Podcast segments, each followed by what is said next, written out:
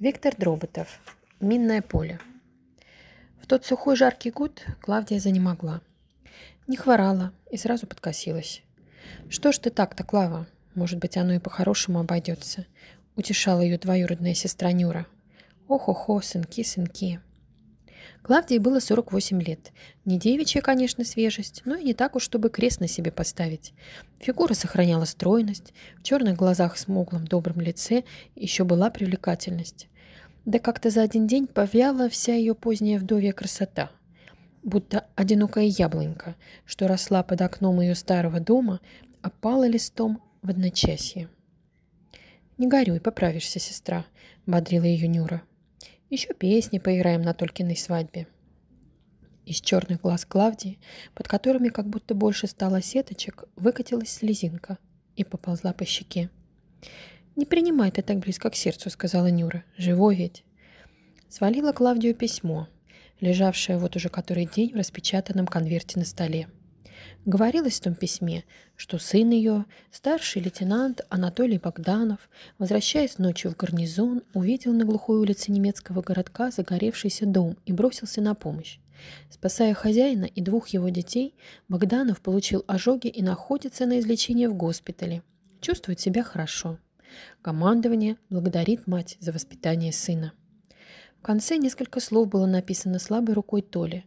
«Мама, я скоро приеду. Все хорошо. Целую. В конверт вложен листочек тонкой плотной бумаги. В нем на непонятном немецкие слова и маленькая фотография, на которой изображены немолодой худощавый немец в шляпе и девушка лет 23. Клавдия взглянула на ту немецкую молодайку, и холодок окатил плечи, и ком подступил к горлу. Потом долго болело в груди. Клавдия поначалу испугалась, но тяжесть и скребущая боль тут же отпустили. Осталось легкое покалывание под левым плечом, но и оно прошло. А рука ее, что держала немецкую карточку, долго еще была как не своя, и карточка дрожала в ней. А Клавдия никак не могла с этим справиться, и ей было удивительно и страшно. И горько думалось, эх, жизнь, 48 всего-то годочков, а уж так трясет. Глянула на фотокарточку. Из-за кого же Толя рисковал? Тонкую фигурку чужестранки облегала белая трикотажная кофточка с вырезом. Шею покрывал пестрый шарфик. Девушка глядела мимо фотоаппарата, но что-то интересное. Глаза у нее были радостные, доверчивые. Наконец поняла. Притягивали ее и вызывали ту глухую боль, с которой она не могла справиться. Глаза. «Красивая», — сказала Нюра. Видать, ни об чем еще не болит голова. А дядечка-то уже в большом возрасте, шибко серьезный. Наверное, воевал. Они ж ведь подчистую свои гнали. В первый год, может, и не попал, тогда им с песнями воевалось. А уж потом-то...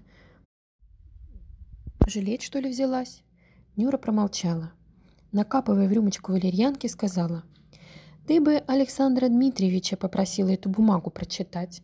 Он же с плена еще помнит по-ихнему. Неужели тебе не интересно, в чем тут писано?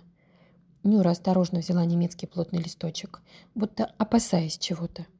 Внимательно поглядела на фотокарточку, вздохнула и отложила ее.